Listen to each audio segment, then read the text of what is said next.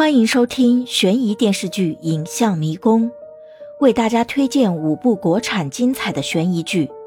变态连环杀手》《分尸》，每一部都相当炸裂，建议点赞收藏。第五部《猎罪图鉴》是二零二二年上半年播出的一部悬疑剧。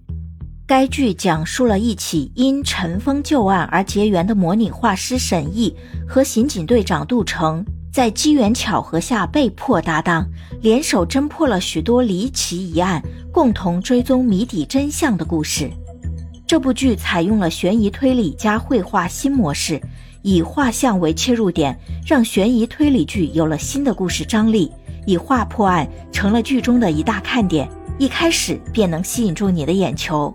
剧中，谭次健饰演的天才画师沈毅，因被犯罪组织利用画像，导致一名刑警牺牲，内疚不已的他焚毁了所有画作，转而成为一名公安分局的画像师，和金世佳饰演的刑警队长一起携手破案。